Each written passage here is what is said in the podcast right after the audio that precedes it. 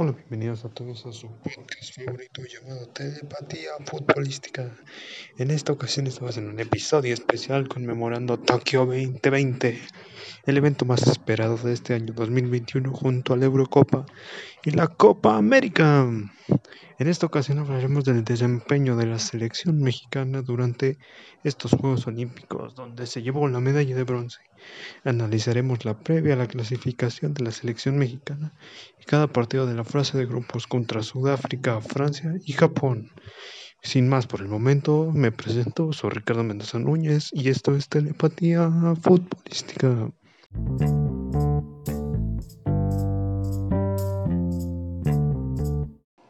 Desempeño de la selección mexicana fue algo impresionante el primer partido comparado con la previa en las eliminatorias de la CONCACAF. Pues ante un rival centroamericano que no es por discriminar ni nada, pero es un rival débil comparado con nuestro poderío histórico, pues somos el gigante de la CONCACAF. México representó un partido sólido, un poco débil en ciertos aspectos como la defensiva, donde se conmemoraron partidos buenos en cuanto a la defensiva, pero a veces tenían errores muy, muy claves, donde se rescatan dos penales en Tokio junto con varios errores defensivos tanto contra Brasil como contra Corea del Sur. Este partido fue extremadamente relevante, el último partido de México antes de emigrar a Tokio, porque el resultado acaba en una serie de penales donde México termina ganando en penales, en muerte súbita, lo cual es extremadamente preocupante, pues se quedó nada de no ganar nada a nivel confederación. Lo siguiente es el primer partido de Francia contra Francia, donde se ve un México encendido a más no poder. Un partido muy bueno donde México inicia ganando. Luego vienen los franceses y nos empatan y después México un partidazo de aquellas que es inolvidable.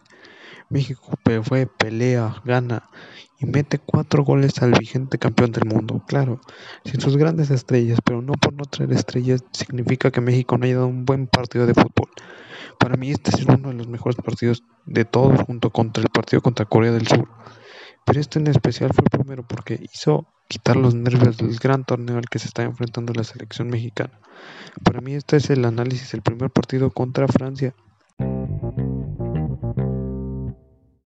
El segundo partido de la selección mexicana en Tokio 2020 fue contra el propio anfitrión. Sí, un partido difícil, complicado, difícil de cuadrar porque la selección japonesa venía de dar una paliza a la selección sudafricana, donde terminan ganando por goleada.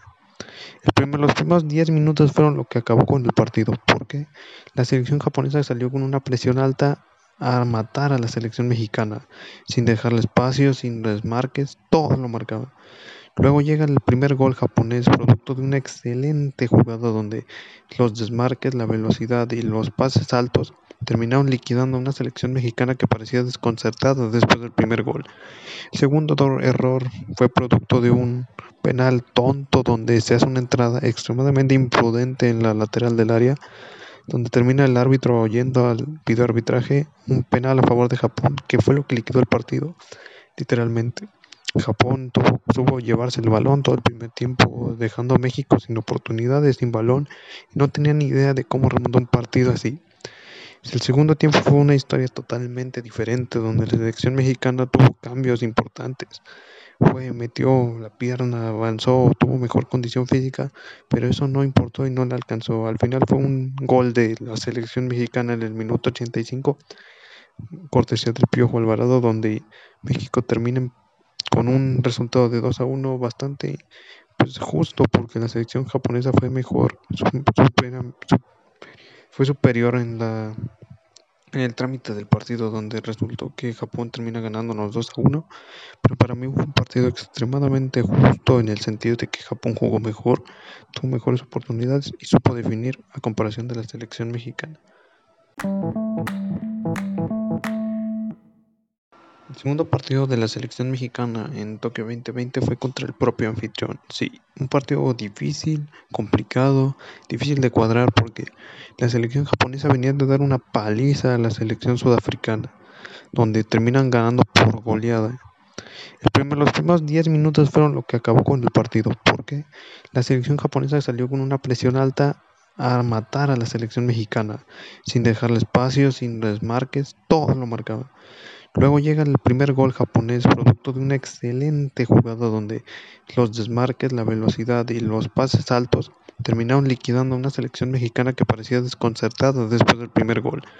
El segundo error fue producto de un penal tonto donde se hace una entrada extremadamente imprudente en la lateral del área, donde termina el árbitro oyendo al video arbitraje un penal a favor de Japón, que fue lo que liquidó el partido, literalmente. Japón tuvo, tuvo llevarse el balón todo el primer tiempo, dejando a México sin oportunidades, sin balón, y no tenía ni idea de cómo remontar un partido así. El segundo tiempo fue una historia totalmente diferente, donde la selección mexicana tuvo cambios importantes. Fue, metió la pierna, avanzó, tuvo mejor condición física, pero eso no importó y no le alcanzó. Al final fue un gol de la selección mexicana en el minuto 85, cortesía del Piojo Alvarado, donde México termina con un resultado de 2 a 1 bastante pues, justo porque la selección japonesa fue mejor, fue superior en la en el trámite del partido donde resultó que Japón termina ganándonos 2 a 1, pero para mí fue un partido extremadamente justo en el sentido de que Japón jugó mejor, tuvo mejores oportunidades y supo definir a comparación de la selección mexicana.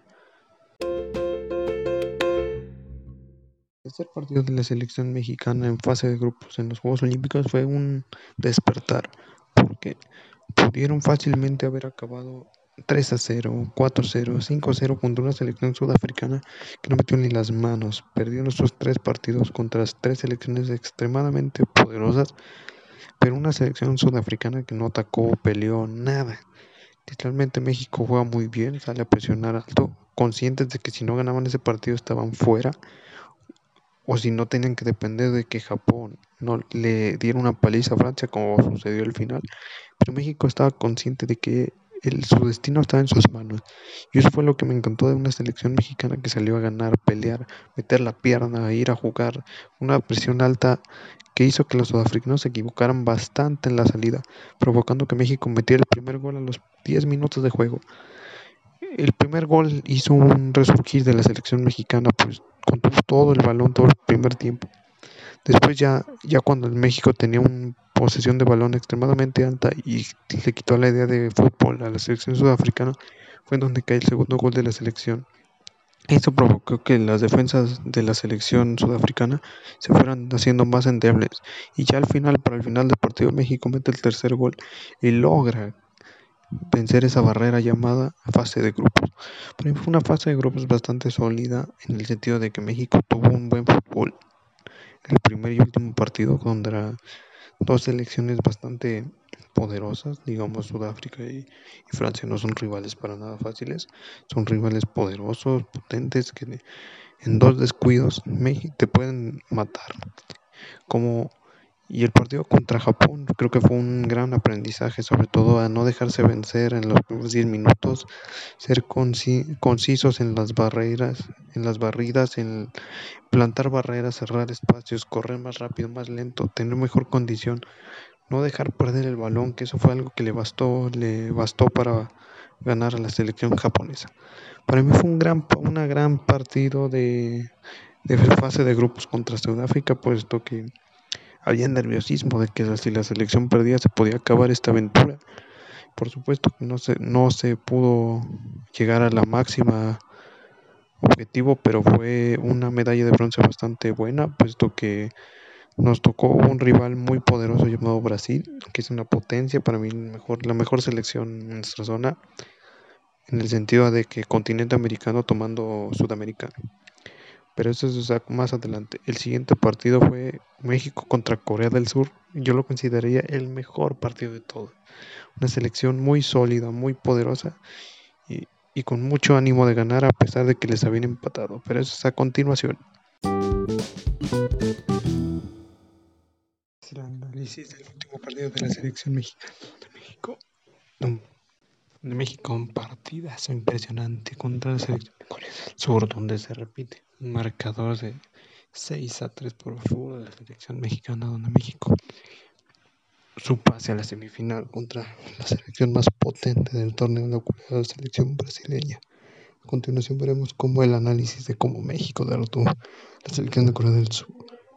Un partido muy bueno donde México inicia ganando con un gran gol. Después los coreanos empatan y nos hacen una señal de mandar a callar, lo cual molestó a nuestro mejor jugador, Córdoba, donde da un partidazo de ellos inolvidables para la carrera de un futbolista mexicano marcando un hat-trick. Tres golazos impresionantes de Córdoba, donde México termina a Corea del Sur. Lo importante de este partido fue los errores claves en la defensa que provocaron los tres goles coreanos. La tranquilidad de ir ganando 6-2 provocó un 6-3 que se puede haber evitado a toda costa junto con un partido muy ligero de la selección mexicana jugando mal. En partes donde México tenía control del partido, lo pierde, pierde el pierde la definición provoca que México quede 6-3. A pesar de haber ganado ese partido, para mí México jugó un buen partido en términos generales, sobre todo en definición y en construcción de juego. México jugó un partido sólido donde se nos dan las oportunidades de ganar y las aprovechan en pelota parada cosa que no se había hecho antes en los demás partidos. Siempre México era débil en pelota parada, en tiro de esquina y en demás acciones. Eso provocó que México tuviera un subidón de nivel, a pesar del cansancio físico de jugar un partido cada siete días. Eso hizo que México llegara a una semifinal contra una selección sólida como Brasil, que venía jugando bien al fútbol, que venía de derrotar, de ganar en todos los partidos. Eso provocó que México tuviera miedo a enfrentar a la selección brasileña. Pero ese es el siguiente análisis. El próximo partido es México-Brasil. El resultado fue 0-0 y terminó México perdiendo en penales 4-1. Pero eso a continuación.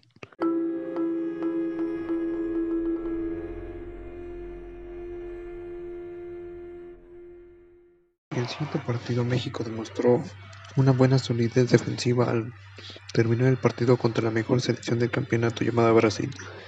México resultó un partido 0-0 donde se resalta que México tuvo una defensiva impecable. Claro que se cometieron unos pocos errores como lo fue el penal en los primeros 20 minutos de juego donde México pensamos todos los aficionados mexicanos, incluso la selección técnica, que esto ya se estaba definiendo antes de, de, que se pudiera lograr siquiera un gol. Lastimosamente la selección queda fuera en una ronda de penales donde México se demuestra que México en penales no es bueno definiendo. También se demuestra que Brasil es mejor que la selección mexicana y lo fue mejor durante el campeonato. Pero en términos generales Brasil se llevó este partido por una gran diferencia en cuanto a cómo iba jugando, cómo se llevó el trayecto del partido. Los tiempos extras ya sobraron a mi humilde opinión, puesto que no aportaron nada más que tensión ese último remate al poste de Richardson fue algo que nos paró el corazón a todos los aficionados mexicanos, puesto que estuvo a punto de acabar con, la, con el partido en el minuto 85. Claro que en términos generales México terminaba su esperanza por repetir esa, esa maravilla que se realizó en Londres 2012, donde la selección se terminó llevando el oro en aquella preciada época. Pero en términos generales, México terminó jugando un partido increíble y, un torneo increíble, muy bueno en términos generales, pero sobre todo nos terminó mostrando que siempre debemos confiar en nuestra selección, que es el mejor equipo, una de las mejores selecciones del mundo, lo demostró ante Gigantes, ante el próximo partido que fue México contra, contra Japón, contra el anfitrión de nuevo. Pero en, este, en esta ocasión fue algo totalmente diferente, pues demostró que su equipo es sólido y aprende de sus errores. Pero eso es a continuación.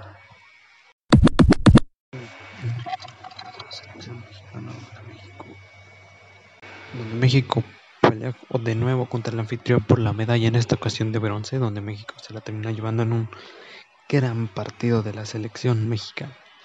Siendo un partido enorme para el México, pues ya el desgaste físico de jugar seis partidos, casi siete partidos en un mes es complicado, es realmente difícil. Dos partidos cada semana es un desgaste físico increíble. Pero al final México logra terminar su su participación con una medalla de bronce más que justa para una selección que no que la mayoría de la prensa la daba por un fracaso, una prensa que decía que México estaba para fracasar, que no había para hacer ni el milagro de una medalla. Lo bueno es que esta selección cayó bocas tanto a periodistas como aficionados, terminan obteniendo una medalla de bronce muy buena para la historia de nuestro fútbol mexicano. Nuestra segunda medalla en fútbol, después de la conseguida en Londres 2002. Perdón, corrección, este, nuestra tercera medalla en fútbol, porque nosotros también conseguimos el bronce en México 68. Otro punto importante para hacer esto fue que México termina su participación por, primera vez en, en un torneo de tan gran calibre con una buena aceptación quitando Londres. Creo que México tuvo un renacer después de lo ocurrido en Río de Janeiro, donde fracasamos en primera ronda, pero es algo importante. Sobre todo en el análisis del partido, México entendió perfectamente que los japoneses tenían que hacer presión alta y México lo replicó. Lo mejoró, cerró espacios y en los primeros 15 minutos México encerró a los japoneses y que no tenían ni idea qué hacer. Fue lo mejor que se pudo haber hecho en esta parte técnica y táctica. Y este fue nuestro análisis de cada uno de los partidos de la selección mexicana en la final de la Confederación de CONCACAF y cada uno de sus partidos en Tokio 2020. Esperamos que lo hayan disfrutado. Esta fue una gran anécdota y espérenos pronto. A continuación vendrá nuestra despedida.